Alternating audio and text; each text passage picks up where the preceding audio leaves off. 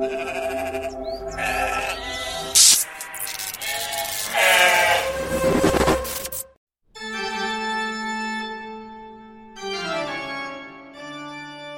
Bem-vindos ao Rebanho das Ovelhas Elétricas. Eu sou Erlan Tostes e estamos aqui para conversar sobre fantasia, sobre este universo que é criado, que de uma hora para outra passa a existir na cabeça do autor, é colocado numa folha, é colocado num livro, colocado numa história, num conto, num romance e de repente floresce na mente das pessoas que a leem. Para conversar sobre isso, estou aqui com Rogério Moreira Júnior.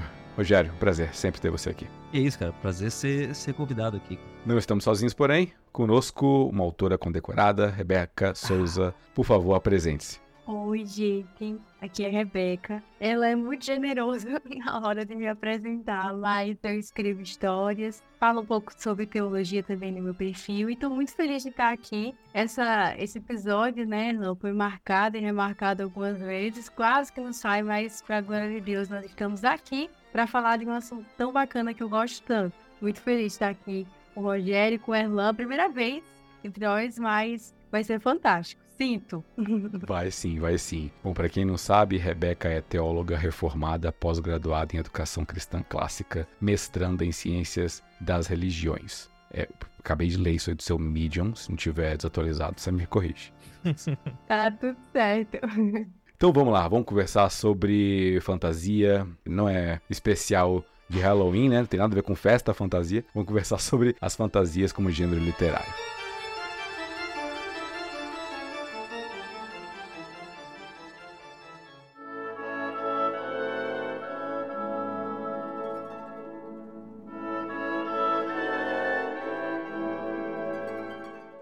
Bom, fantasia, né? Como é que a gente começa a falar isso se não for desmistificando a ideia de que fantasia é para criança? Acho que algumas pessoas têm, essa, têm esse preconceito, achando que são histórias apenas para criança ou histórias infanto-juvenis e que adulto lê jornal, não lê histórias de fantasia. Por que, que isso tá errado, Rogério? O que, que você acha? Cara, sei lá, cara. Eu acho que talvez nem só o fato de ler jornal, cara, mas de buscar histórias mais é, histórias mais reais, entende? Porque quando você fala de fantasia, cara, você normalmente está pensando numa história que vai apelar mais para a imaginação, né? Para um mundo que não existe, para coisas que não existem, entende? É aquilo que o nosso pai tá assistindo o filme e fala, esse, olha só que mentirada, né? Não que Velozes Furiosos não, não seja cheio de mentirada, mas é, é, é de outro tipo, né? É que então parece né? que quando você, quando você é adulto, você tem que ter uma mentira mais baseada na realidade.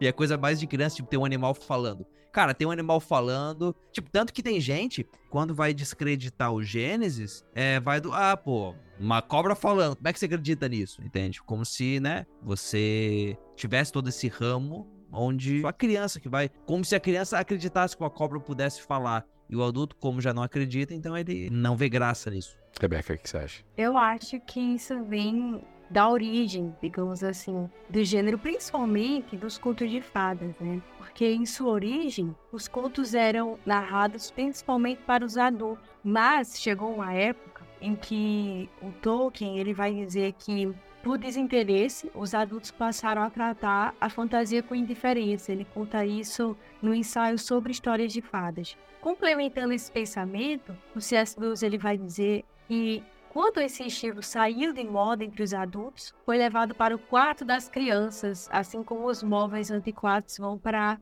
para os aposentos infantis. Só que é enganoso esse sentimento de que a fantasia, os contos de fadas, a ficção em geral, ela pertence ao gênero infantil exclusivamente. Porque nisso a gente perde uma infinidade de histórias preciosas, com virtudes, e além disso, por exemplo, pelo menos em sua origem, as crônicas de Nárnia foi escrita para as crianças, foram compostas para as crianças. O Lewis ele estudou muito psicologia infantil, inclusive, para tentar uhum. comunicar as histórias de uma forma com que as crianças entendessem. Ele fala isso no livro é sobre histórias o nome, que ele conta um pouco sobre como foi o processo de escrita e sobre como você se dirige a uma criança sem fazer vozinha de bebê, falando com ela como alguém que consegue captar uma mensagem. Só que essa mensagem foi captada por diversos, diversas idades ao, ao redor do mundo inteiro. E daí isso deve repensar, fazer com que a gente reveja se a fantasia é mesmo algo exclusivo para as crianças, o que eu discordo completamente, Uhum. visto que ela pode fazer grandes feitos assim em todas as idades. Você acha que os contos clássicos que a gente conhece, pelo menos aqui no Ocidente, né? E que a Disney popularizou bastante, né? Chapeuzinho Vermelho, é, Bela Adormecida, Cinderela, contos de bruxa, contos de criança, tem vários, o que a gente é, conhecia como cautionary tales, né? Contos é, que mostram os perigos para as crianças. Então, se você for para um bosque, um lobo vai estar lá e vai te comer. Se você é, encontrar uma casa abandonada e se alimentar do que lá tem, uma bruxa vai te pegar e vai te trancar. É, se aceitar uma maçã de um estranho, você pode ficar adormecido para sempre. Então, tem esses elementos que vão jogando medo na criança para que ela, bom, seja, se proteja, né? Tem esse, esse senso de, de cuidado, mas uh, de, de alguma forma existem mais mensagens por trás. Então me parece que não é apenas uma forma reducionista de enxergar a fantasia como uma forma pedagógica, né, de ensinar uma criança, mas tem uma andragogia também por trás, né, o ensino a adultos que a, as nuances que as fantasias possuem ensinam-nos também de alguma forma, ensinam-nos a lidar com as crises, lidar com os nossos medos, nossas emoções mais profundas, que estão ali personalizadas em um animal, em um, um, vilão, em um personagem, uma sombra, em, enfim, um, até um, até um, ou como o, o, o Lewis escreve, né, pro cartas a, a, a, um, demônio, né, a um diabo, né, carta de um diabo seu aprendiz, livro, né. Esse livro já teve tantos nomes que qualquer junção que você fizer, qualquer, né, ordenação de carta, demônio, aprendiz, tá, tá certo, já teve um livro assim. É, a gente, a gente pretende ser patrocinado pela Thomas Nelson, então vamos falar do título dela. Cartas de um Diabo a seu aprendiz, né? espero que seja, espero que seja. É isso aí, tá certo. é isso mesmo. Enfim, me parece então que essa personificação é também uma forma de ensino, né? É, você acha que a fantasia tem esse papel primário de ensinar uma lição ou tem algo mais importante ainda? Eu, eu tenho trabalhado, Erlan e Rogério, há um tempo, crer que a fantasia consegue ser mais do que pedagógica, do que uma pedagogia. Claro que ela nos traz muitas lições. Inclusive, eu vou, vou, posso dividir por partes. Quando a gente estava falando sobre o medo, eu me identifico muito. Porque eu sempre amei os contos de fadas, mas sempre foi muito nítido o medo que algumas histórias provocavam. Nítido. Misericórdia, Chapeuzinho Vermelho, Lobo Mal, Deus sabe. É assim, terapia infantil.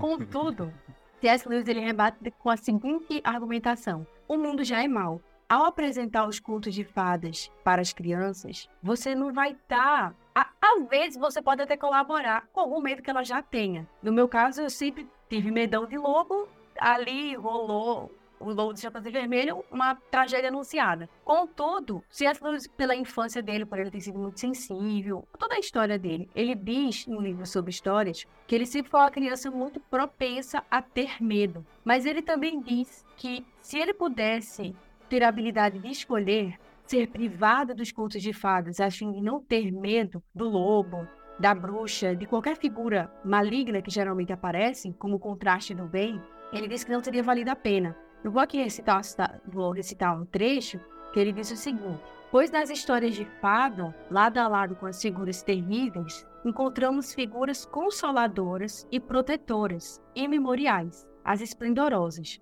As figuras terríveis não são meramente terríveis, mas também são sublimes. Seria bom se nenhum garotinho na cama, ouvindo ou achando que ouve um som, nunca se assustasse. Mas se ele tiver e se assustar, acho melhor que ele pense em gigantes e dragões do que apenas em ladrões. E acho que São Jorge ou qualquer outro cavaleiro em sua armadura radiante é mais reconfortante do que pensar na polícia. Eu iria ainda mais longe. Se eu pudesse ter escapado de todos os meus medos noturnos ao preço de nunca ter conhecido nada das fadas, eu sairia no lucro. Não estou sendo negligente. Os meus medos eram muito ruins, mas eu acho que esse preço teria sido alto demais. Então, é uma perspectiva que eu vivi. Eu, Erlan e Rogério, eu encontrei um diário de oração que meu pai me deu da minha idade de 8 anos. O pedido mais recorrente era que Deus me protegesse do Lord Voldemort. Tava. Eu acreditava que ele existia, gente, juro. Era uma coisa. É, ele é... é o contrário do Eustáquio de As Crônicas de Nárnia. Sim, Só lia sim. livros sobre fatos e provavelmente teria medo de um ladrão, não de um feiticeiro.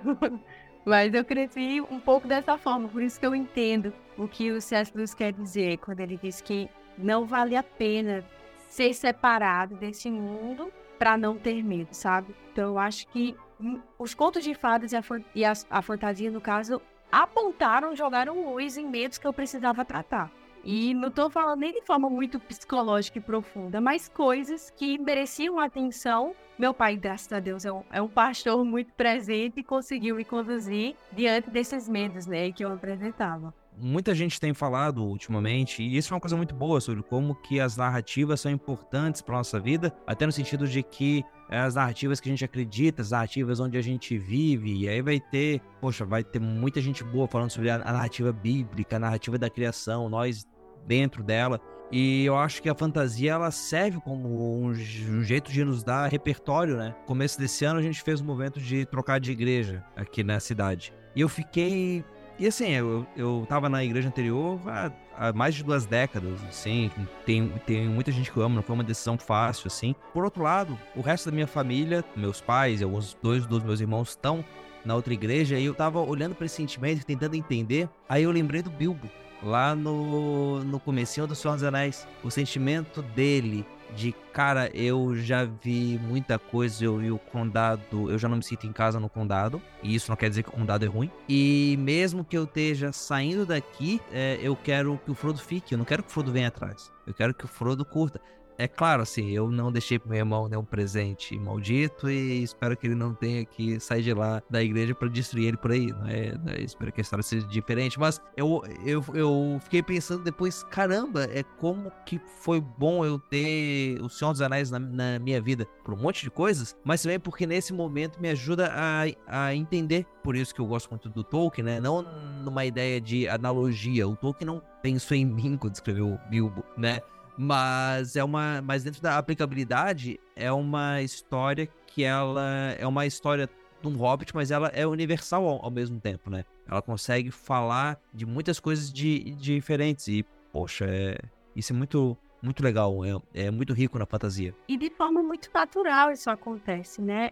Existem outras histórias que eu não vejo tanta aplicabilidade em tantos contextos. Não, não sei explicar o porquê, talvez porque o universo de Senhor dos Anéis é muito amplo. E eu vejo que com Tolkien é a mesma coisa. Comigo, no caso, eu tô, tô na fase do Hobbit, que eu sou muito nova, né? Eu só tenho 21 anos. Então, eu me lembro muito do Bilbo mal-humorado recebendo a galera na casa dele, querendo ficar em casa, mas lutar é viver, né? Ele aprende isso fora, assim, com muita, uhum. muita saudade do condado, mas entende que a Terra-média em si era tão maior e ele tinha tanta coisa para fazer, cruzou literalmente aquele lugar, se meteu em cada desventura, mas por um preço que o fez não se sentir mais tão em casa no fim de sua vida. E eu acho uhum. isso extraordinário. É alguém que abraçou essas narrativas. Ele conheceu tanta coisa, viu tanta coisa. Eu acho muito interessante. Outro ponto também, Rogério Irlan, que eu vejo na fantasia, tu estava falando sobre sobre as narrativas bíblicas, né, o, o, drama bíblico. Eu gosto muito daquela, daquele pensamento que o Tolkien tem sobre a criação, a queda e o catástrofe, que seria a redenção. Eu acho isso magnífico e eu creio que esse é o, é o, outro lado da fantasia, que a fantasia não é só pedagógica, mas que ela consegue nos situar como seres narrativos. É isso que o livro Drama das Escrituras fala, né, no prefácio, que nós somos seres narrativos. Nós somos uhum. constituídos por histórias, não precisa ser de ficção, histórias gerais. Mas essa história não é nossa, ela é de Deus. E o nosso papel é nos situar dentro dessas linhas. Não somos uhum. os protagonistas. O passo a passo que o Tolkien faz sobre a redenção, que não depende de nós, sempre é um herói externo que traz a virada jubilosa da história, é o maior lembrete de que a fantasia não é só entretenimento e a fantasia também não é um meio pedagógico de ensinar lições, mas ela uhum. constrange por me lembrar que eu não sou o herói. Eu não tenho como ser herói em universo nenhum. Claro que a gente se identifica com os heróis, porque eles partilham de tentações, eles partilham de lutas como as nossas. Alguns a gente se assemelha até à personalidade, mas sendo honesta, no mundo bíblico, nós sabemos quem é a nossa redenção. Nós sabemos quem nos traz a redenção final. Então, sempre que eu me lembro das fantasias, sempre tem aquele ponto da história onde parece que está tudo perdido. Sempre tem, toda boa fantasia tem o, o processo da queda e o estado da queda, que é quando as coisas estão indo de mal a pior, sem previsão de, de alguma, algum final feliz. Então surge uma catástrofe. Às vezes com uma arma, às vezes com um guerreiro, às vezes com um exército que surge de repente. Eu lembro muito das crônicas de Nárnia, né? É, o lado de Pedro e dos meninos perdendo a batalha em minoria, a feiticeira branca avançando cada vez mais, Edmundo levando um golpe fatal, ali eu já tinha desistido, e Pedro a lutar, porque era isso que ele precisava fazer. Até que Aslan surge ressurreto com uma, um outro exército, né? Que ele trouxe do palácio da feiticeira. E essa é, é a Eucatástrofe. É, é, eu gosto muito da fantasia por ela me lembrar dessa função de que nós somos salvos diariamente por uma série de redenções e eucatástrofes pequenininhas, mas que compõem a nossa história. E a Cristo é Deus e sua grande misericórdia abundante. Eu gosto muito das fantasias por elas e lembrarem de que eu não sou a protagonista, eu não sou o Frodo, apesar de que às vezes eu me identifico, eu não sou o Bilbo, apesar de eu me identificar. Traz esse ar de que ainda bem que eu tenho um herói, e ainda bem que eu não sou um herói. Não sei se eu ia conseguir ajudar as pessoas. E aí, é, Rebeca, a gente tem que tomar muito cuidado aqui, porque é o seguinte: a, a, a chance desse podcast é mais um de Tolkien ela tá ali na esquina, tá ali olhando pra é. gente. Então, gente, que bom que você tá trazendo Narnia. Eu vou fazer é, tô trazendo Narnia. É, algo de, de Tolkien aqui pra gente poder sair desse buraco feliz. Mas, isso é uma coisa muito maneira em, em, em O Senhor dos Anéis, na obra do Tolkien, que é essa virar, esse, esse trabalho todo dos, dos pequenos, dos, dos improváveis, né? E desse jeito como você vê de, esse esforço fiel de pessoas pequenas, vencendo a força incrível, né, dos, dos inimigos, entende? É claro que tem esse lado aí da, da eucatástrofe final, mas, poxa, pro dia a dia, a gente conseguir ser animado, ser fortalecido nisso, sabe? Em poder ver personagens passando por dificuldades e seguindo em frente. Teve, uh, no ano passado, eu passei pela situação em que eu acabei é, pegando uma posição de liderança no trabalho. E aí e eu descobri que sou um péssimo líder. Péssimo líder. E aí eu, cara, como é que eu vou lidar com isso, né? Tipo, e aí comecei a fazer sim, assim online e tal, pra, e, e, e tirando ali vários insights, sabe? Mas uma obra que me ajudou muito foi, não sei se vocês conhecem, o Caminho dos Reis, Way of Kings, do Brandon Sanderson. O Brandon Sanderson é um, um cara demais, assim, ele tá começando a ser mais traduzido aqui no Brasil. Esse Caminho dos Reis foi traduzido há pouco tempo. Vale, o cara é muito bom e ele, é, ele tem uma pegada de religião e fantasia muito interessante. Ele não tem. Não é tipo um Guerra dos Tronos, que até onde eu conheço tem uma visão muito cínica da religião. Ou um Roda do Tempo, que tem uma visão. Ok, aqui não tem religião. Nem o Senhor dos Anéis, onde também não tem assim uma, um aspecto sobrenatural, mas isso não é, não é falado. O Sanderson ele vai para outra linha. Mas, bom, nesse livro, O Caminho dos Reis, tem um personagem que ele é um escravo, e é um escravo numa posição lá onde os escravos são colocados para morrer. E aí ele, ele também tá liderando um time, e ele resolve, aqui no meu time eu vou fazer o máximo possível para o meu time não morrer. E aquilo me, me inspirou, e, e esse aspecto da, da fantasia, sabe? De, de você olhar as histórias dos outros e você, caramba, o James Smith tem lá o Na Estrada com Agostinho, um livro muito bom. Ele conta uma história sobre uma como que na nossa época a gente quer escrever livros muito inovadores, a gente quer contar histórias que ninguém nunca contou. E aí tem uma teve uma escritora que ela se envolveu com o alcoolismo e parou no AA. E aí quando ela tava no AA, junto com uma amiga, tinha alguém lá dando testemunho. E quando a pessoa tava dando testemunho, a amiga vidrada assim, ouvindo aquele testemunho falou: "Nossa, essa é a minha história". E aí a, autora coloca ali que, poxa, né, a gente querendo histórias inovadoras, mas como que nos cativa ouvir uma história de outra pessoa e a gente vê que essa também é a, a nossa história. E a gente se, né, se identificar com ela e seguir. E o curioso é que a fantasia, mesmo sendo, sendo histórias que não tem nada a ver com a gente, porque se passa em outro mundo, em outro lugar, mas quando bem feita, ela consegue fazer a mesma coisa, a mesma coisa, né? De nos transportar com o mesmo sentimento, nos fazer sentir junto com o personagem, ver a solução que ele teve. Poxa, isso é fantástico. e sobre isso, agora que eu falo sobre isso. Que mim faz uma diferença. Não é por, por nós não sermos os heróis que a gente não faz diferença. E eu lembro de uma frase ruim, peguei ela aqui. Ele diz assim: por vezes, deixamos de agir por pensar que somos pequenos demais para fazer a diferença. Mas não é verdade. Somos técnicos problemas que Deus quer que sejamos para enfrentar os ele mesmo coloca em nosso caminho. Então, às vezes, nós podemos não, não o, o, guerreiro master da nossa história. Mas já imaginou como seria o roteiro dos Seus Anéis sem aquelas pessoas tão pequenas? Já imaginou até os que mais me dão raiva, sem eles, a história não teria rodado. Então, é muito bom ser do tamanho que Deus quer que a gente seja. Conscientes de que nós temos o Salvador, mas Deus nos permite, de certa forma, encontrar virtudes em pessoas. E eu acredito muito que as nossas virtudes, elas vêm desses modelos, sabe, inspiradores. Não estão somente na Bíblia. Claro, nós, a nossa Bíblia é a regra de fé e de prática, mas nós encontramos no mundo afora pessoas virtuosas que nos inspiram. Eu me lembro, na verdade, da minha infância, de um personagem que me inspirava demais, que no caso, não sei nem se a gente olha, gente, pessoa, ouvintes, eu não quero entrar no debate se é do diabo ou não, mas eu amava Hermione. Amava, amava, amava demais. Só que eu era muito tímida. Eu sou ainda, né, pra, pra, pra ser a líder, pra falar, de repente, em sala de aula principalmente. E nisso, eu fui vendo que a galera tava meio que me deixando de lado porque eu era menina quieta. Eu pensei assim, não, peraí.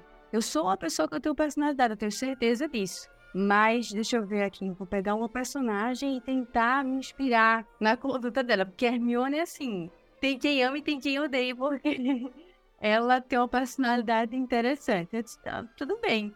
Foi assim que eu arrumei minha primeira amiga. E eu me senti muito grata. Eu estava na escola nova, vi tudo estranho para mim. Eu disse, não, peraí, eu vou pegar. Eu sei Hermione direitinho, já vi esse filme milhares de vezes. Vou imitar um pouco ela aqui para ver se dá bom. Foi assim que eu fiquei amiga da minha primeira amiga, que estamos juntas desde, desde o sétimo ano. E eu fiquei muito grata, porque devo uma dessa para Hermione até hoje. Então, sim, eu acredito muito de que esses personagens eles geram identificação em batalhas tão diferentes das nossas e ao mesmo tempo nos une. Algo nos une a esses personagens tão diferentes de nós.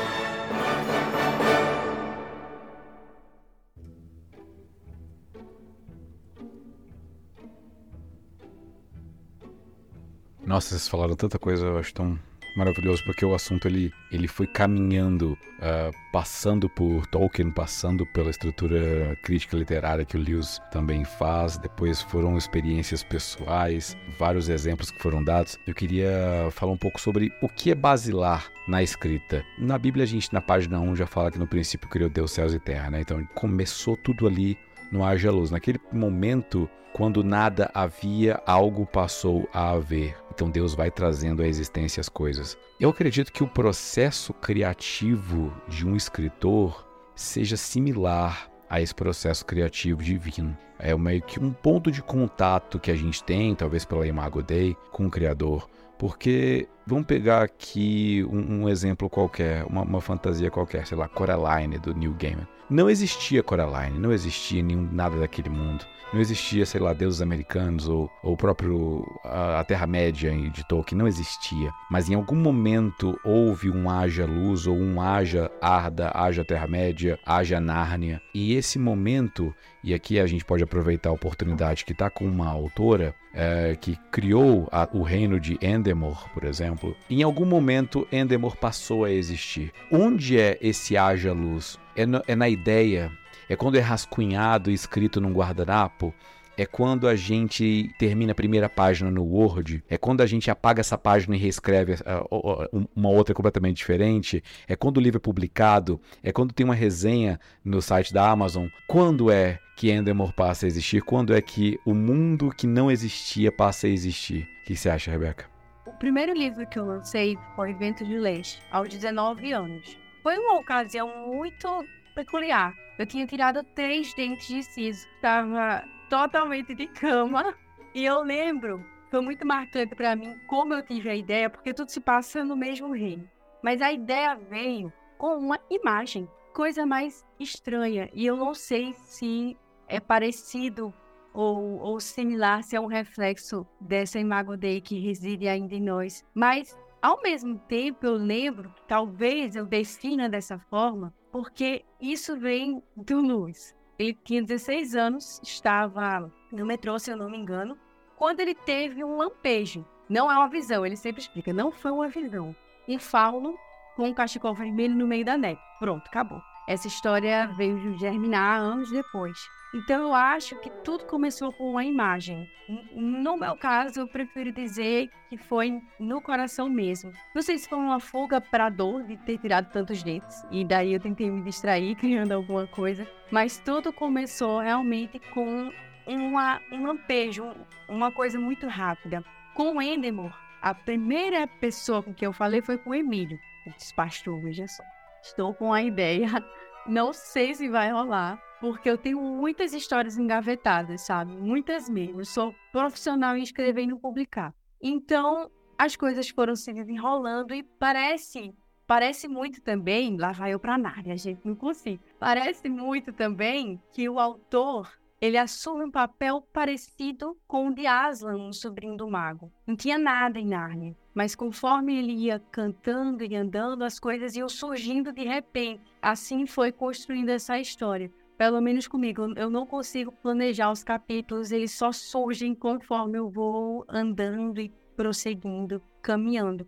A resenha é muito legal, é uma parte muito legal, porque é quando você percebe que aquilo que você viu, outra pessoa viu também. É muito legal quando você escreve uma história e fica para você, mas quando você vê outra pessoa entrando em Endemor também, ou na Terra-média, ou em Nárnia, aquilo se torna um pouco mais real, pelo menos para mim. Eu falando um pouco mais da minha infância, eu sempre escrevi muito. Meu pai, meu pai diz, pessoal, que eu sou uma, uma menina muito fanfiqueira, porque eu faço fanfics com facilidade muito grande desde criança. Escrevo contos, narrativas inventadas. Mas Endemol realmente foi o primeiro que começou com um lampejo, uma imagem, e foi se materializando conforme eu fui imaginando e, escrevendo. Eu trabalhava de segunda a sexta numa escola, de sete da manhã ao meio-dia, ensino fundamental 2. Professora, era tia o tempo todo, tia o tempo todo, e eu, calma, pessoal, e na mente desse outro lado pensando, peraí,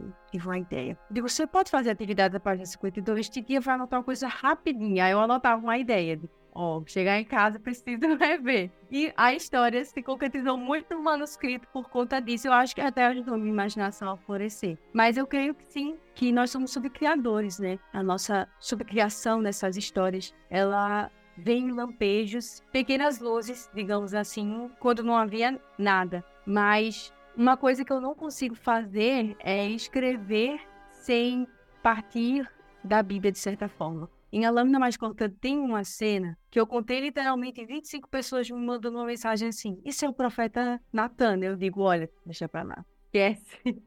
deixa, deixa as pessoas descobrirem sozinhas. Mas eu gosto dessa. de fazer citações mais diretas, digamos assim, nessa, nessas histórias de ficção. Não é, mas essa coisa aí da, da subcriação é muito. É, né, Rebeca? Você puxa para Lewis e eu acabo puxando para Tolkien que o Tolkien fala muito disso lá no sobre contos de fadas, né? E ele fala de um jeito. É claro que assim, eu acredito que às vezes a gente pode ter uma visão até meio mística sobre esse trabalho de criatividade, mas a criatividade ela tem um grande aspecto de exercício naquele, na, naquele lance de que provavelmente você cresceu rodeada de livros, de histórias, né? A, a cabeça banhada nisso e, e, né, e foi desenvolvendo isso com o tempo, né? E com isso você vai tendo as ideias, você vai anotando, você vai até pegando técnicas, é, é um exercício. Mas por outro lado, tem um aspecto aí de que é algo de imagem de Deus. De imagem de Deus. O Chesterton fala que ele fala sobre o homem na caverna, lá do homem eterno,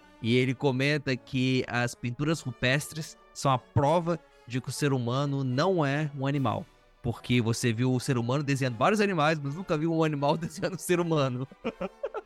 Você não vê um, um, desenvolvimento da, da pintura dos animais, não, não. São só homens desenhando animais. E é isso, né? É, embora ali seja uma narrativa visual, mas é uma coisa muito maluca nossa e muito e também muito democrática de certo modo porque você a gente está falando de, de, de fantasia mas é, e aí pode se associar muito à, à fantasia moderna tal mas é, com todo respeito mas o, que que é muitos dos mitos religiosos são fantasias né, né? e o, o próprio jeito aí para citar a Bíblia não que a Bíblia seja fantasia não que a Bíblia seja mentirosa não é nada disso, mas a linguagem usada, o jeito da narrativa, entende? Isso é uma coisa tão poderosa. E aí o, né, o, o Tolkien vai falar, eu acho isso lindo, de que é, nós somos subcriadores, porque quando a gente está criando, a gente está fazendo em mini escala o que Deus fez, né, numa, numa escala maior. É como uma criança que ouve o pai tocando piano e começa a bater num xilofonezinho para tentar imitar o pai. E é isso que a gente faz, é o nosso desejo de criar. E para finalizar aí, citar Tolkien da última vez dessa fala, mas tem uma cena lá no Silmarillion que ilustra isso muito bem, que é, é, tem um dos, dos, dos anjos, dos deuses lá da Terra-média, que é o Aule. E aí tá lá o Eru, Deus criando os elfos, criando ser humano. Na verdade, não criou ainda. Ele só cantou ali e disse que vai fazer esses seres conscientes. E aí o Aule fica tão empolgado que ele vai lá e cria os anões. E quando ele cria os anões, aparece no mesmo. Né? Deus tá vendo. E, e Deus aparece e fala: Aule, que história é essa, bicho? Tá fazendo antes de mim ainda esses, esses seres. Ele, não, não, desculpa, desculpa, eu vacilei aqui. Mas olha só, eu vou acabar e vou destruir eles. Só quando ele levanta o martelo para destruir os anões, os anões ficam com medo. E o Aule fica confuso, porque ele criou esses seres. Como é que seres têm medo? E aí Deus, Iluvatar, fala: Não, Aule, assim, cara, eu sei que você fez eles para querer me imitar, e eu adotei eles. E agora eles também são meus. Só que eu vou deixar eles dormindo, vou deixar eles acordarem depois dos elfos, que é pra não queimar a largada, beleza? e aí ele põe os anões. E eu acho lindo, lindo isso, de que Deus de algum modo adota a nossa arte. Né? Assim Sim. como na Nova Jerusalém. A Nova Jerusalém não é um novo jardim, mas ela é uma cidade essa criação humana agora uhum. posta no, no lugar divino, né? Deus de algum modo ele adota a nossa arte e, aí, e isso é lindo porque quando eu olho para quando eu olho para Senhor dos Anéis, quando eu olho para Narnia, mas quando eu olho para Harry Potter ou para Mistborn, aquilo ali é obra de Deus, maculada pelo pecado e tudo mais, mas o ser humano só pôde fazer aquilo porque é obra de Deus. E uhum. eu sei, assim, gente, isso aqui não é um argumento apologético, você não vai jogar isso na cara daquele teu colega teu e, e vai fazer uma Sim. grande de, diferença. Vai jogar isso na tua mãe, tua mãe que não deixa você ver Harry Potter, não fala isso não. Tenta de outra maneira, com carinho. É, também não, é, de, de, depois é, é, a gente fala disso. O fato do ser humano criar aponta para um Deus criador de uma forma muito bonita. É o que o Tolkien fala em sobre história. Eu sei essa frase decorada. Ele diz que a fantasia continua sendo um direito humano. Nós criamos na medida do nosso modo derivativo, derivativo porque fomos criados.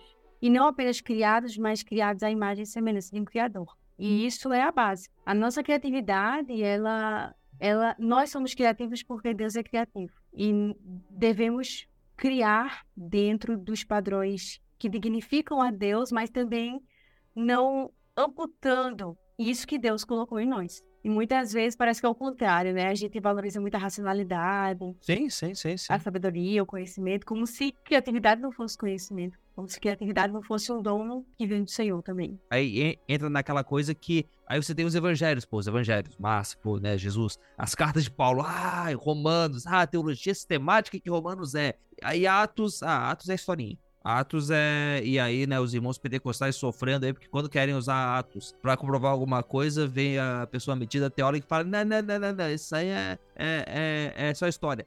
É, é claro que você não vai usar história do mesmo jeito que você usa carta, mas o Ernest Wright ele tem um texto sobre a autoridade das escrituras que ele fala que a Bíblia é de tal forma que é como se um general chegasse para os soldados e falasse assim: gente, eu tenho uma missão para vocês uma coisa muito importante, uma missão para a vida toda de vocês. A missão é a seguinte: era uma vez. E a Bíblia é, é isso, né? Ah, e a Bíblia é um livro cheio de regras. Não, é um livro cheio de histórias, cara.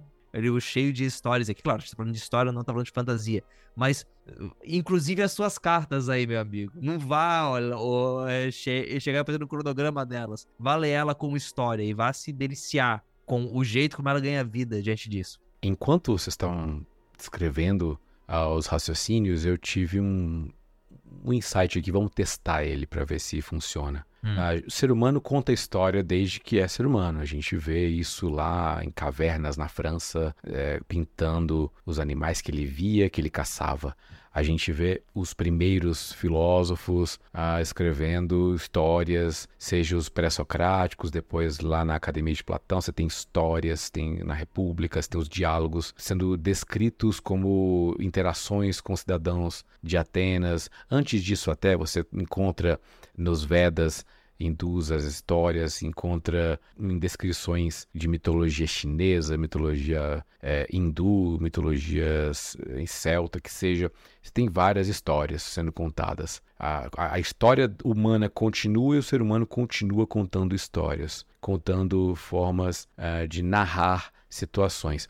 A gente não conta história principalmente por pelo fator epistemológico, pelo conhecimento. Não é porque eu quero transmitir um conhecimento apenas, mas eu acredito que, em primeiro lugar, é porque eu quero que o outro sinta a mesma emoção que eu senti. É por um fator emocional. Pense na seguinte situação: você está andando na rua, vai atravessar a faixa e vem um carro em altíssima velocidade e uma senhora está na sua frente, ela vai ser atingida e de repente ela dá um pulo e o carro passa por baixo e ela uh, pousa em segurança. Aquilo é algo extraordinário. Você acabou de presenciar algo que é absurdo. Então, o que, que você faz quando você chega em casa? Rogério, você vai fazer o quê? Vai falar, encontrar a Silvana, sua esposa, e falar: amor, você não faz ideia o que aconteceu. Eu vi uma senhora pular um carro, foi uma coisa absurda, ela escapou do atropelamento. A emoção que você sentiu, você quer transmitir para ela. Você não quer apenas que ela seja informada, você não é o Jornal Nacional falando da alta do dólar para as pessoas. Você está descrevendo uma situação que te impactou e quer que esse impacto seja transmitido para várias pessoas. Daqui a 10 anos, você está lá numa roda conversando e alguém fala sobre milagres e você Sabe que 10 anos atrás eu, tava, eu vi uma velhinha é, pular um carro. Eu acho que aquilo lá foi um milagre absurdo na minha vida. Eu fui impactado por isso. São situações-chave que nos transformam e que a gente quer transformar outras pessoas também através dessa história sendo perpetuada de forma oral, inicialmente. Obviamente, você começa oralizando. Depois você vai lá, joga no Twitter, joga no Instagram, faz um story ou escreve um livro de crônicas sobre várias histórias impactantes e, e perpetua isso na humanidade. Acredito que quando mexe com a nossa emoção, se torna algo memorável e é digno de ser transmitido para outras gerações, para os, nossos pares, para o nosso próximo. Histórias conectam-nos, não porque o conhecimento é uno, mas porque as emoções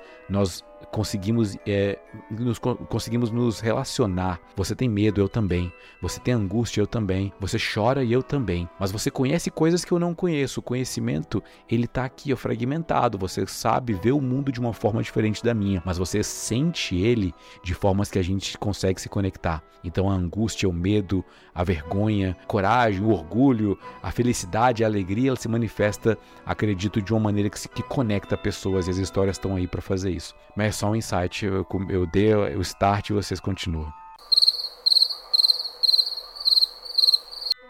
Tá, entendi. Tá, eu viajei, tá bom. Não, não, não. Eu, eu, eu tô... fiquei tipo assim, vou deixar o Rogério falar primeiro. Não, não, ô, Rebeca, deixa eu ser cavaleiro, por favor, e eu tenho tempo para pensar um pouco mais.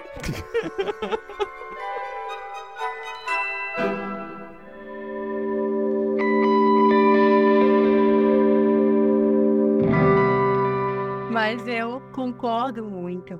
Digo isso porque o Lewis, lá vai eu de novo.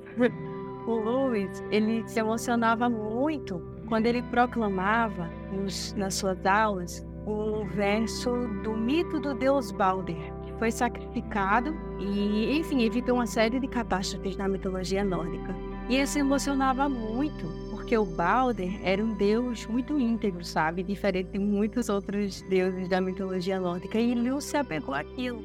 E uma coisa super interessante é de que algo além da emoção nos move, por exemplo, a falar sobre o evangelho, algo além da emoção, mas também a emoção. E foi essa ponte que o, o Tolkien fez para falar sobre o sacrifício de Cristo. Então ele pegou uma história que emocionava o Lewis. Os alunos do Lewis diziam que ele se emocionava falando sobre Deus Balder. Mas algumas cartas, né, para um, um Arthur Griffiths, que era um amigo do Lewis, Lewis ficava dizendo que não entendia como o sacrifício de Cristo era útil para ele naquela época, mas ficava se emocionando com a história e contava para os alunos, forçava os alunos a ouvir os versos, todo emocionado lá de pé, as lágrimas descendo. Tolkien pegou ele justamente nisso do, do sacrifício. E com, recontou, fazendo um paralelo com Balder, o sacrifício de Cristo. Então, é por isso que, que o Lewis é, é chamado de um racionalista romântico, porque naquele momento em que, ele, em que ele pegou a emoção de uma história tão antiga, que foi contada tantas vezes, ele se viu unido a algo que não era um mito, algo que não era uma história somente, mas algo que era real, então, eu vejo, eu concordo muito, Erlan, com o que nos faz repetir as histórias. É a emoção e a verdade que existe nelas. Porque o, o Luz, ele dizia sempre que as histórias são portadoras da verdade também. Não é porque Sim. ela é uma ficção que ela não conta a verdade. Então, depois um mês depois dessa conversa, o, Tom, o Lewis ele diz o seguinte numa carta: a história de Cristo é simplesmente um mito, um mito trabalhando sobre nós do mesmo modo que os outros, mas com a diferença tremenda de que ele realmente aconteceu. E antes o, o Lewis não assumia que o sacrifício de Cristo mudava a sua vida, mas por conta da grande emoção que ele sentia com a história, que era uma história muito preciosa para ele, ele se viu junto, atado ao sacrifício de Cristo, fazendo sentido na cabeça dele pela primeira vez. Então, eu acho, concordo muito de que a emoção, ela nos faz preservar também as histórias. Tem histórias que eu ouvi uma vez só, mas eu lembro perfeitamente como recontar, seja para edificar a fé de outra pessoa, seja para confortar alguém. E eu acho que isso é fantástico, esse dom que o Senhor atribuiu a nós de sermos seres que amamos as histórias. E eu acho que isso deve ser incentivado. As histórias, elas não somente ensinam, como também confortam e jogam luz sobre outras coisas. Vou agora para o profeta Natan e Davi. Ele contou uma parábola, mas que ele inventou. De certa forma, a gente pode até chamar de história sobre aquele pecado que Davi tinha cometido, o adultério e o assassinato. Ele contou uma história sobre um homem uma, uma cordeirinha. Davi não se colocou como culpado da história, mas ficou com raiva do sujeito que fez algo não tão diferente do que ele fez. Então ele ficou: Olha, me diga quem é esse homem. Se você trouxer esse homem aqui, a gente vai resolver. Esse homem é digno de morte, é sério. Aí Natan olha e diz: Cara, tu és esse homem. Aí o arrependimento vem. Então a emoção que tomou conta de Davi naquele momento, creio que tenha sido também um instrumento para o seu próprio arrependimento, sabe? Uhum. Ele ter visto o tamanho do pecado que ele cometeu por meio de uma história contada pelo profeta para tentar abrir os seus olhos. E eu acho muito interessante realmente esse elemento que nos faz repetir as histórias, mesmo as mais antigas, e nos despertam várias coisas. Pode nos, nos, incomodar a ponto de fazer a gente refletir por meio da Bíblia e nos arrepender de alguma coisa. Pode nos consolar, ou as histórias podem nos trazer alegria e podem, de certa forma, fortalecer quem nós somos, como o Rogério estava falando, né? Sobre aquele episódio da liderança dele, como ele se sentiu fortalecido, de certa forma, pelas histórias. Então, o, a, a emoção como um agente é quem transporta várias lições para a gente, nos fazendo memorizar essas narrativas e aplicá-las em nossa vida. É algo indispensável mesmo. Tá, mas assim, deixa eu entender o pensamento aqui com vocês. Assim, a gente concorda que existe um jeito de ver as histórias que é muito pobre, que é a visão de qual que é a moral da história. Né? Então, se a história carrega uma verdade, é porque ela tem uma moral. Né? As parábolas bíblicas, elas são vítimas constantemente disso. Concordo com esse aspecto de vocês, assim, da emoção. Vocês falaram disso várias vezes no, no, no que vocês comentaram, mas é que tem um aspecto de conhecimento que a história traz, né? Que nem o próprio lance ali da, do que Nathan falou para Davi, que você citou, Rebeca. É claro que ele desperta uma emoção, mas ele também ele é um jeito de você ver a realidade de pegar desarmado. Por exemplo, E aqui talvez uma coisa que seja polêmica e como que isso é feito de um jeito que pra gente cristão não é interessante.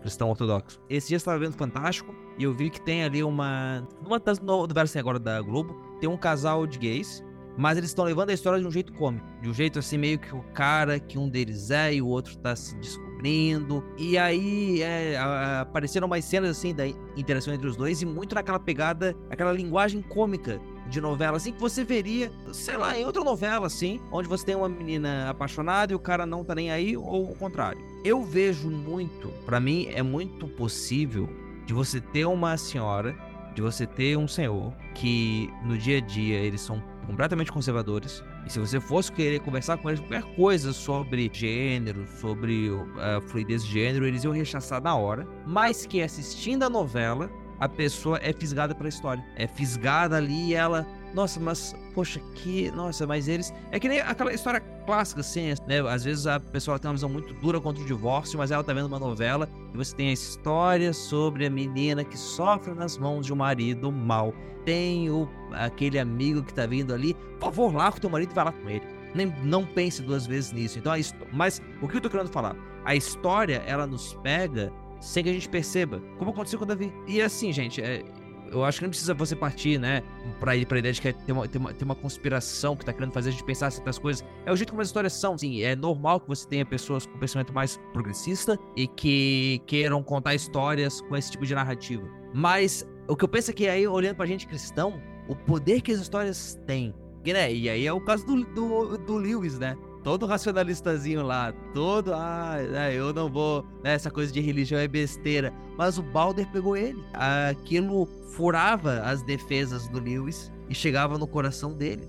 E eu acho lindo como que no Evangelho, né, isso que você citou, Rebeca, em Cristo o mito se fez carne. E conforme a gente vai conseguindo não olhar Cristo em oposição, não, é Cristo, é esquece essa. Mas quando você consegue olhar e também você não pegar assim, ah, Harry Potter é Cristo. Ou, ou ai, quem que é Cristo em O Senhor dos Anéis.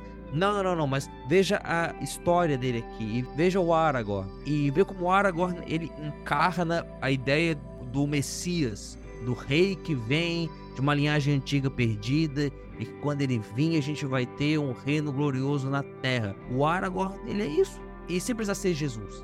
Mas e esse sentimento, tá vendo esse sentimento que a gente sente quando pensa no Aragorn, como que ele é legal? Ele é real. Ele aponta para uma coisa real e ela é Cristo. E, né, e Cristo é Cristo é maior do que Aragorn. Rogério, você citou um, um, caso que me fez lembrar de outro. E eu queria dialogar com esse outro e gerando um terceiro caso. Que é o seguinte, em 98, é, que para mim é o ano dos filmes bons, 1998 tem um filme chamado Amor Além da Vida, com Robin Williams. Não sei se vocês já viram, mas é um filme maravilhoso.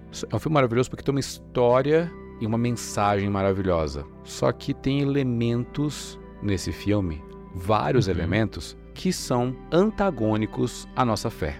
Vou resumir. É a história de uma mulher é, se suicida e vai para o inferno. E o marido dela, ele vai no inferno buscá-la para que ele a retire de lá. É o amor Parece dele. mitologia grega, né? É fantástico. É fantástico. Robbie Williams vai lá e assim é bem dantesco. Tem vários, várias camadas do inferno. Ele vai passando por cada uma delas, enfrentando as piores coisas para encontrar a esposa. O filme tem uma mensagem maravilhosa que é a do amor que supera qualquer barreira, que é a do amor sacrificial, que é o do marido que faz de tudo pela esposa, ok. Mas tem elementos que são ruins. Primeiro, salvação baseada em mérito, seria também um, estereótipo do inferno que não é como as escrituras o descrevem, uma mecânica de reencarnação no final do filme, tem várias coisas que são contrárias às doutrinas que nós temos. Porém, a mensagem que o filme possui e o roteiro como ele é construído te faz suspender esse tipo de crítica dogmática e te leva a assumir simplesmente que o protagonista está fazendo determinadas coisas e esse é o fato. Vou assumir o fato. O protagonista está indo atrás de Deus e o mundo para poder, ou, ou, pelo menos do inferno e o mundo, para poder encontrar a esposa e salvar ela e tirar ela de lá do local de sofrimento. Existe um núcleo que nós, que somos cristãos, temos capacidade de fazer a crítica. E capacidade, inclusive, de suspender essa crítica por um momentinho para aproveitar a história, para torcer por ele, para que ele possa sair do labirinto terrível das dúvidas, das emoções que, que, lá, que lá possui, sair do mar de angústia que lá tem, sair daquela multidão de pessoas que não tem propósito, que morreram sem propósito, e ele tem que sair de lá. Você torce por ele porque existe uma linha narrativa que nos envolve, que envolveu Davi, que envolveu Lewis, que envolveu Tolkien, que nos envolve quando a gente lê aqui o processo do Kafka, me envolve, eu quero saber a é resolução. Tua cara, isso é tanto a cara, Elon, isso é tanto a cara. Eu quero saber a resolução desse problema, entendeu? Eu quero, eu tô instigado. As histórias nos, é, um, é um anzol mesmo que nos pegam pela boca e nos levam até o final. Às vezes é um final anticlimático, é um final ruim. Já, a gente já leu com certeza vários livros que chega no final, eu falei, hum, é assim mesmo, que final preguiçoso, que escrita ruim. Mas tem vários que nos levam para uma catarse, para uma emoção, para uma, uma transformação que fala assim: cara, que livro maravilhoso. E a gente, bom, pelo menos comigo a Bíblia é assim, para vários quando eu termino cada um dos livros, quando eu termino o profeta Jonas, pelo amor de Deus, como é que a gente não termina em êxtase vendo o profeta Jonas indignado porque Deus fez o que Deus faria, que é agir com misericórdia, caso houvesse arrependimento. Então Deus, Jonas fica indignado e aí a gente é o momento da reflexão, o momento de que Tiago fala que a palavra de Deus é como um espelho que a gente olha para ele e se vê todo sujo, mostra pra gente onde é que tá sujo, onde é que tá ruim. E isso não é um privilégio ou uma uma prerrogativa única da Bíblia. A gente pode sim aprender com elementos extra-bíblicos, com o, sei lá, o Machado de Assis, o Esaú e Jacó, com o alienista. Eu tô lendo aqui eu vejo que aprendo lições, ah, tenho insights, minha vida ela é edificada com algo que não necessariamente escreveu para a glória de Deus, para pensar isso, mas sem saber, eles continuam manifestando. Por isso que eu defendo tanto que a Imago Dei, ela é soberana às vezes. A, a, a pessoa ela tá escrevendo algo que não que tem puro teor de entretenimento ou às vezes até mercadológico, né, financeiro. Quero escrever isso aqui para vender, mas eu vou lá e consigo porque o espírito que está em mim se comunica com o resquício que está na pena do autor. O Espírito Santo nos edifica, entendeu? Bom, é, eu falei isso tudo para poder chegar até o ponto. Nós, como cristãos, e a gente, como igreja, como evangélicos, é necessário uma meia-culpa, no sentido de que a leitura que nós fazemos da, da cultura é pobre muitas vezes. A gente separa em, em caixas, é, é, é gospel e, e, e, secular, sagrado e profano, é sujo e limpo, puro e impuro, sendo que nós somos um, um, paradoxo, né? Somos pecadores e santos ao mesmo tempo. Simul justus et peccator, né? Como Lutero fala. Somos simultaneamente justo e pecador. Então, isso se manifesta em tudo, seja nos livros que nós escrevemos, seja nas coisas que nós falamos, seja na nossa vida e na vida das outras pessoas também, que às vezes nem tiveram oportunidade ainda de encontrar aquele justo juiz que nos justifica pelo seu sangue, mas ainda assim a sua vida pulsa, porque a, a vida é originária em Deus e quando essas pessoas criam obras, é, Deus ainda é visível, ainda dá para perceber a graça e a misericórdia de Deus. Eu concordo muito. E uma coisa que eu sempre digo, e é bom lembrar, é que muitos cristãos rejeitam as histórias como histórias por enxergarmos algo, algum valor que nos agregue como cristão, eu estou dando um valor canônico àquela história. Não é isso, não é isso eu vejo, eu, eu até às vezes nem critico, sabe? Porque eu, eu vejo que algumas pessoas rejeitam por zelo e confundir as coisas, de misturar as coisas e desagradar o Senhor. Mas Deus nos deu histórias. A Bíblia é o suficiente. Eu tenho certeza que ela nos basta, sabe? Não é que Deus permitiu que criássemos histórias porque ela não basta, mas as histórias, elas vêm como reforço um reforço que quase sempre, sem brincadeira alguma, me leva de alguma forma para a Bíblia de novo. De alguma, eu tô lendo o extremo, né? Eu tô lendo Teogonia, Exildo. Por incrível que pareça, não tem como olhar algumas coisas que Exildo fala e não relacionar com algumas histórias bíblicas. Não dizendo, ai meu Deus do céu, e agora que parece? Não é nem por esse caminho. Mas é muito interessante como o cristão ele tem. Existem aqueles que têm preconceito mesmo e não admite, principalmente pelo fator da magia, principalmente pelo fator desse aspecto sobrenatural de algumas histórias. Alguns têm medo, mas o Tolkien ele diz, em sobre histórias de fadas, que a fantasia pode ser perversa.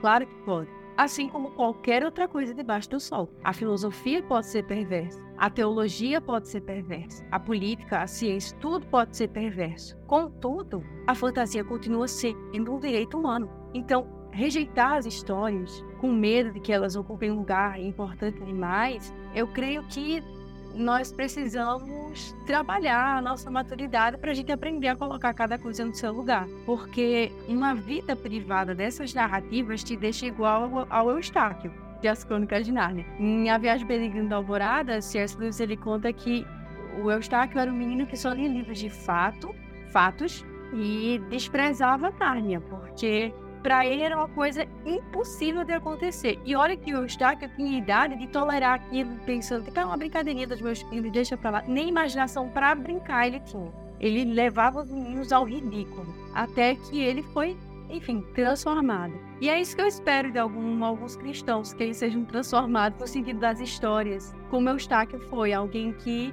pelo mundo mágico, se tornou alguém muito melhor. E eu creio que as histórias elas têm esse poder de despertar os padrões significativos da vida. Elas despertam em nós o que importa. Não no sentido bíblico, elas, elas nos lembram de tantos conselhos bíblicos, porque as histórias despertam em nós esses padrões do que realmente importa na vida. E é uma pena que haja ainda essa resistência. A gente sabe, nós estamos crescendo como Igreja do Senhor, mas eu lembro de que eu e meu pai, nós não vamos Harry Potter. Meu pai é pastor. E eu lembro, eu acho que ele compartilhou algum, alguma brincadeira do Harry Potter no Facebook uns anos atrás. E a nossa cidade é minúscula, pessoal. E meu pai recebeu um comentário, tipo assim, mas você não era pastor? Tá assistindo Harry Potter? Aí meu pai, tipo, olha, minha irmã, deixa eu te contar uma coisa. Eu acho que se você. Ele falou algo tipo assim, que, que o filme era muito bom e que ele dava. Ele transmitia muitas lições ao meu pai. Meu pai já é um adultão, tá, gente? Contudo, é, falando dando até uma dica, né, para quem estiver assistindo aí e às vezes tem medo de ver alguns filmes, como o Erlan contou um exemplo de um filme que pode causar receio nas pessoas. Tinha um filme da minha infância que era, era, eu já era grandinha até, mas era Princesa o Sapo, que tem o voodoo desse filme. Mas era um lançamento e eu lembro que eu fui na casa de alguma prima minha assistir. Eu lembro que eu já era grande, mas eu não tive medo, mas eu fiquei com muito receio, porque, não sei, irmã, você já assistiu esse filme, Rogério? Você já assistiu Princesa e Sapo? Pois eu vou contar, vou ter o prazer de contar um aspecto que dá medo. Se passa em Nova Orleans e o vilão é um mestre voodoo que leva um príncipe para o lugar que tinha diversos bonecos, diversas caveiras, e ele faz um pacto com esse príncipe dá tudo errado. E o filme todo, além do vilão, tem os capangas que são as sombras, ou, né, ou os demônios. Qual é a questão? Eu vi esse filme, eu acho que eu, eu não lembro a minha idade, pessoal. Eu acho que eu sei que eu tinha mais de 10 anos. Cheguei em casa e falei com meu pai. Cresci na igreja por conta da direção do meu pai. Eu contei para ele tudo que eu vi do pai, pessoal. Não briga, tá?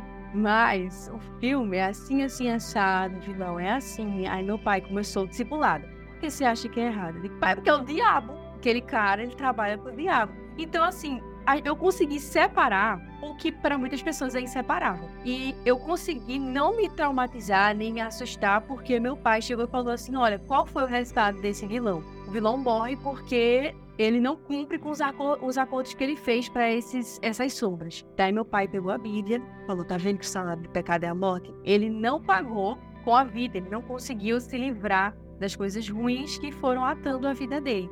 Enquanto as pessoas que não fizeram pacto, enquanto as pessoas que fugiram dele têm um final feliz. Você tá vendo a diferença? Eu tô vendo, pai, tô vendo a diferença. Então, é um filme da Disney infantil tem razão as pessoas que têm receio, porque não é brincadeira, é uma resenha lá toda de mas meu pai conseguiu administrar sem causar aquele pânico, sem brigar comigo por eu ter visto e me mostrando biblicamente o que aconteceu com quem se associou com aquela pessoa. Ele administrou de uma forma perfeita e ele sempre fez isso, sabe? É uma dica para os pais que às vezes não conseguem evitar que os filhos tenham contato com algum filme que tem um aspecto que diverge extremamente da palavra, como foi esse aspecto voodoo desse filme. Saibam guiar o coração dos filhos de vocês, porque eu assisti, mas fui levada a uma reflexão que não me fez colocar aquele filme na caixa do diabo, mas também entender o que tinha de errado lá, separando e pegando as lições que realmente importavam, sabe? É uma experiência, como ela falou, que a gente precisa saber gerir direitinho.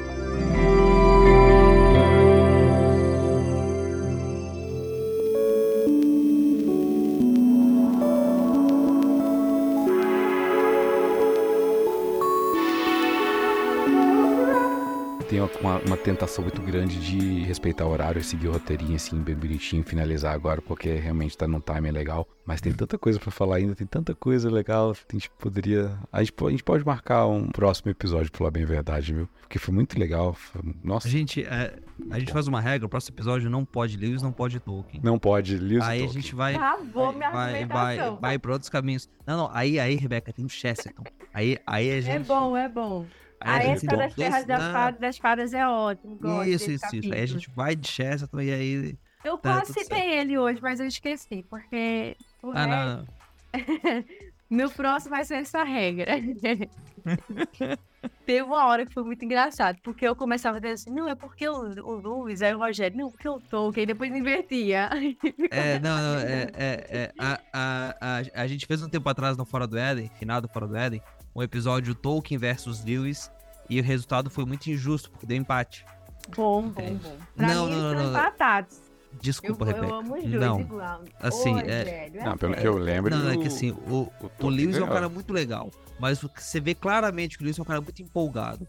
Ele tá escrevendo Narnia e fala: Quer saber? Empolgada. Quer saber? Eles vão pegar um barco. Mas eles vão pegar um barco, eles vão pro. Eu não sei, cara. Eles, eles, eles vão pegar um barco, tá? Já Ai, o Tolkien, ele fala: Eles vão pegar o um barco, tá? Deixa eu desenhar o um oceano. Tá. Aí tem essas ilhas aqui, então. Então eu, eu sou muito mais o. o, o ah, Tolkien, eu gosto sabe? dos dois. Eu gosto. Meu voto é assim, meu mestrado. A trilogia espacial do Lewis, que o primeiro livro não, é em Marte, o segundo vou, é em Vênus e o terceiro é na Terra. A chance que o cara tinha de fazer a trilogia espacial que tem na, na, na, na Terra. Eu não vou ah, defender, não. Eu não gosto da trilogia cósmica. Não, Agora, mas eu ela é boa, ela é boa. É porque eu, eu não sou fã de ficção científica, a não ser ah. algumas, ah. a não ser algumas que se salvam. Mas eu fiz um trato, Rogério.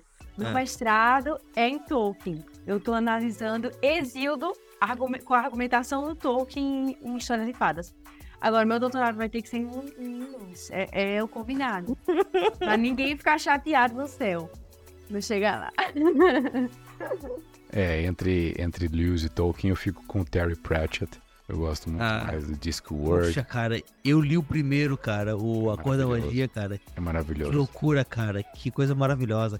Maravilhoso. Não, mas se, se, se dá pra deixar uma dica, por favor. Se vocês gostam de fantasia, Brandon Sanderson, o ruim do cara é que ele Elantris, escreve muito, muito, cara, Elan, cara, Elantris, cara.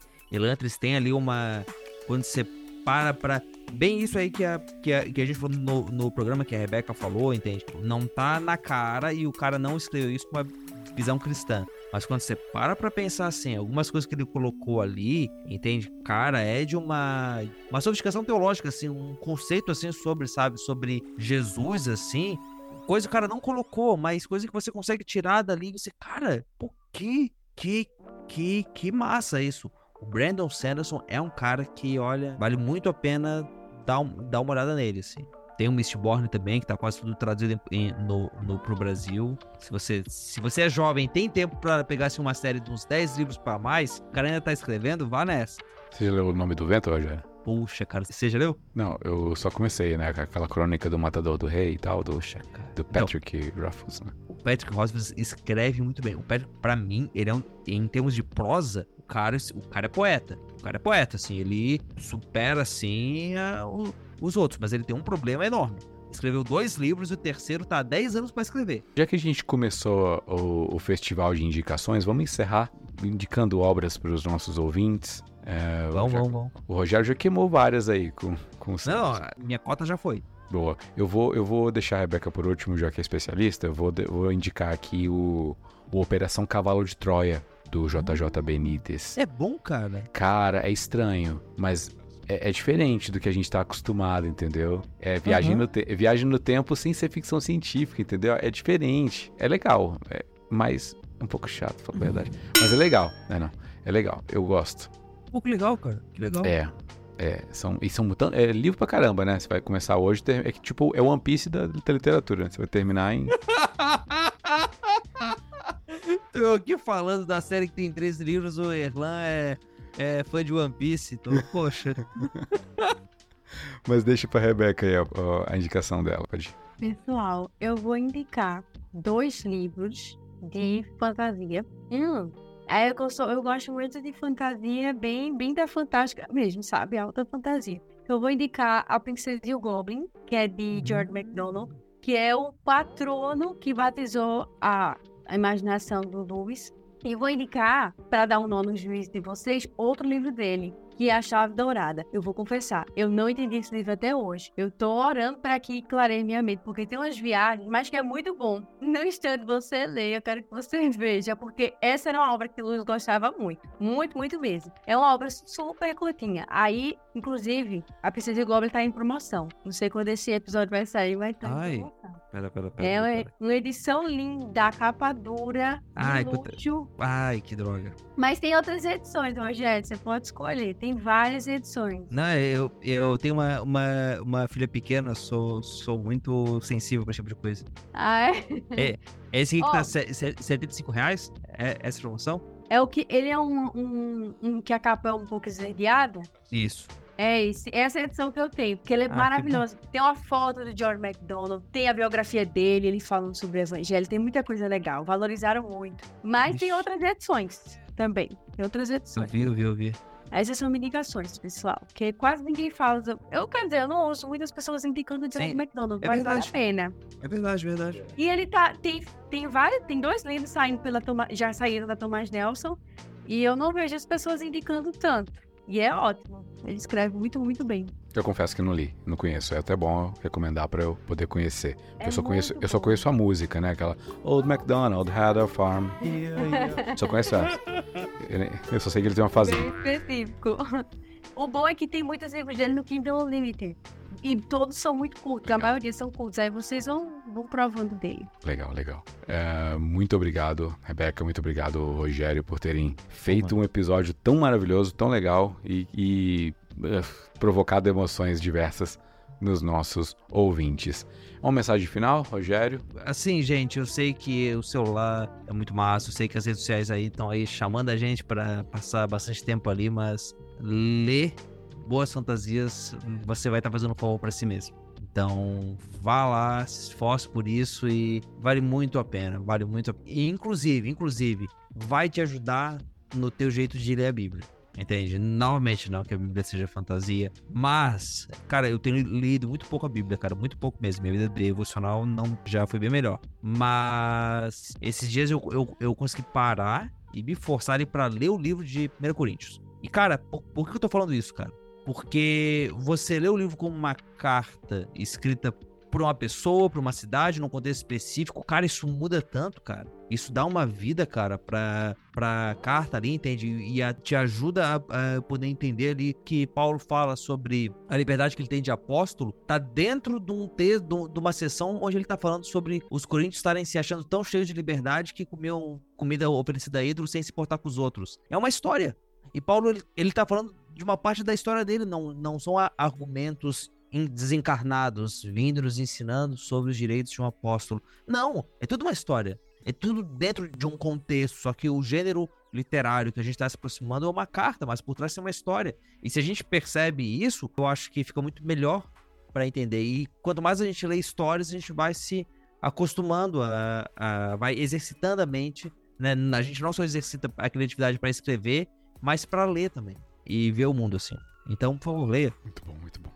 O Manifesto à Leitura por Rogério Moreira Júnior. Rebeca, sua mensagem final para quem ficou aqui uma hora e meia ouvindo a gente. Eu queria primeiro agradecer pelo convite. Foi muito legal Queria agradecer por terem me escutado falar tanto. É que quando o assunto é fantasia eu falo muito. Queria deixar uma mensagem final. Incentivar vocês a ler lerem né, algumas das, das, minhas histórias, porque principalmente a mais recente, ela fala muito sobre o valor das histórias. A gente tem uma personagem que ela é muito segura, ela é muito medrosa e toda vez que ela precisa de coragem, ela se lembra dos heróis favoritos. Então tem Hamlet na história, tem Hércules, ela chama muita gente para ajudar ela. Se chama Lâmina Mais Cortante, está disponível no Kindle Unlimited, tá em promoção, R$ 8,90 mais 200 páginas de história, com direito a plot twist e um rei que não tem muito juízo, mas que você vai gostar dele. Tem uma dágula muito interessante, mas essa história é sobre histórias. É uma história que vai tentar te convencer a ler outras histórias, porque em muitos momentos difíceis foi isso que mudou o roteiro da vida da personagem. Então, agradeço por você ter me, me escutado até esse momento. Indico essa história porque tem tudo a ver com o episódio. E também queria dizer para você se lembrar de que Cristo é o nosso verdadeiro final feliz e que estamos à sua espera, a sua vinda definitiva e até lá ele vai nos presentear com certeza com histórias felizes todos os dias. Muito bom, muito obrigado. Rebeca, muito obrigado. Rogério, obrigado você ouvinte que ficou com a gente. Fica nas nossas redes sociais, compartilha esse episódio. Achou legal? Conta essa história desse podcast para outras pessoas, compartilha com elas, porque elas podem se identificar e gostar também. Até o próximo episódio com Ovelhas Elétricas respondendo as provocações que a ficção e a fantasia fazem à fé cristã. Tchau, tchau.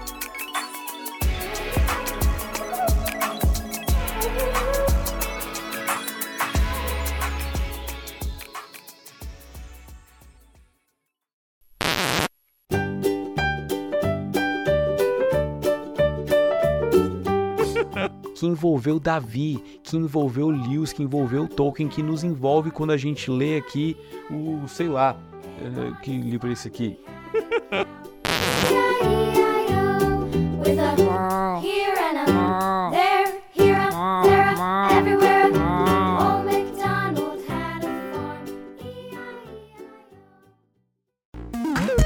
Esse podcast foi editado por R2 Edições.